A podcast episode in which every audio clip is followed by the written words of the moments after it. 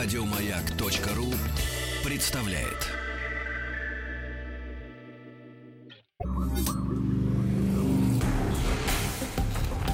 Объект 22.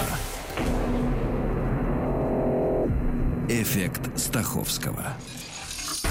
Это эффект Стаховского, объект явления и процесса, получившие название в честь исторических или вымышленных персонажей. Я Евгений Стаховский, выпуск 50-й «Собака Павлова». Собака Павлова – собирательный образ животных, а именно собак, у которых русский физиолог, академик Иван Петрович Павлов изучал процессы пищеварения. В переносном смысле словосочетания могут обозначать человека, идущего на поводу своих инстинктов, чья реакция на какой-то внешний раздражитель чисто рефлекторна. Павлов родился в 1849 году. Перечислять его заслуги перед наукой можно почти бесконечно. Замечу лишь, что в 1904 Павлов стал первым российским лауреатом Нобелевской премии, разумеется, в области физиологии и медицины. А в 1935 году на 14-м Международном конгрессе физиологов Павлов был удостоен звания старейшины физиологов мира, и по существу он является единственным носителем этого титула. Вопреки распространенному мнению, изучением высшей нервной деятельности, с которой он в основном ассоциируется, Павлов занялся далеко не сразу. Долгое время его занимала работа желудочно-кишечного тракта, и, по сути, он просто создал современную физиологию пищеварения, за что, собственно, и получил Нобелевскую премию. В то же время, делая в 1903 году в Мадриде свой знаменитый доклад, Павлов рассказал и о рефлексах выделения желудочного сока, заодно определив основные принципы физиологии высшей нервной деятельности.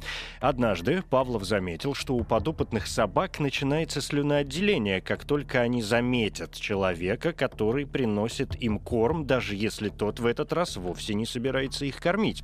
То же самое происходит, когда собака просто видит свою миску. Так родилось родилось явление, известное как классическое обусловливание. Это процесс, при котором ранее нейтральный стимул начинает ассоциироваться с другим стимулом вследствие того, что второй стимул сопровождает первый.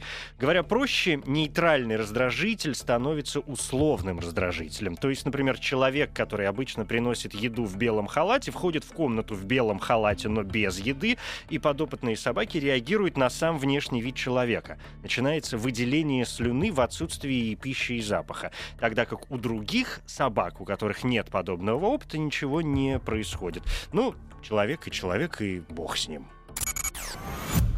Произошло разделение на условные и безусловные рефлексы. Слюна, выделяемая в момент подачи пищи, вызвана безусловным рефлексом, то есть это наследуемая неизменная реакция организма на воздействие внешней или внутренней среды. Так происходит всегда и у всех, так устроен организм. Условные рефлексы возникают в ходе обучения и приобретения навыков. Это индивидуальное развитие, а обусловливание – не что иное, как образование условных рефлексов. Павлов провел множество различных экспериментов экспериментов. Самый известный можно свести к тому, что умеренно голодную собаку отправляют, оставляют в звукоизолированной комнате, затем э, дают ей стимул, ну то есть звонок или вспышку света, после чего в миску попадает еда и так несколько раз. Потом давали звонок, но уже без еды, и ранее нейтральный сигнал теперь вызывал выраженное слюноотделение. Срабатывал условный рефлекс. Открытия Павлова важны не только в физиологии, реабилитации после тяжелых травм и лечении расстройств центральной нервной системы, но и в психологии и психиатрии. Современная наука признает, что условные рефлексы широко представлены в эмоциональном поведении. Классический пример – развлечение стимулов или так называемая стимульная дискриминация, когда люди различают похожие или практически одинаковые стимулы. Ну, скажем, для матери плач своего ребенка это условный стимул. Мать просыпается, тогда как плач чужого ребенка может никак на нее не действовать. Вопреки еще одному распространенному убеждению, Павлов вовсе не был живодером и садистом. Наоборот, собак он очень любил и называл их совершенными созданиями. После опытов он всегда лечил животных. В его записях можно найти слова скорби по каждой жизни, отнятой в ходе экспериментов. К усыплению академик прибегал только если исследования не оставляли шансов на нормальное существование. Собак не бросали даже во время сильного наводнения в Ленинграде в сентябре 24 года, а состарившиеся животные жили Павлова до своей естественной смерти и получали правительственный спецпаек. Известно, что Павлов плохо относился к советской власти и пытался эмигрировать, благо предложений было множество. В частности, та же Шведская академия наук приглашала Павлова к себе, обещая построить ему все, что он только пожелает.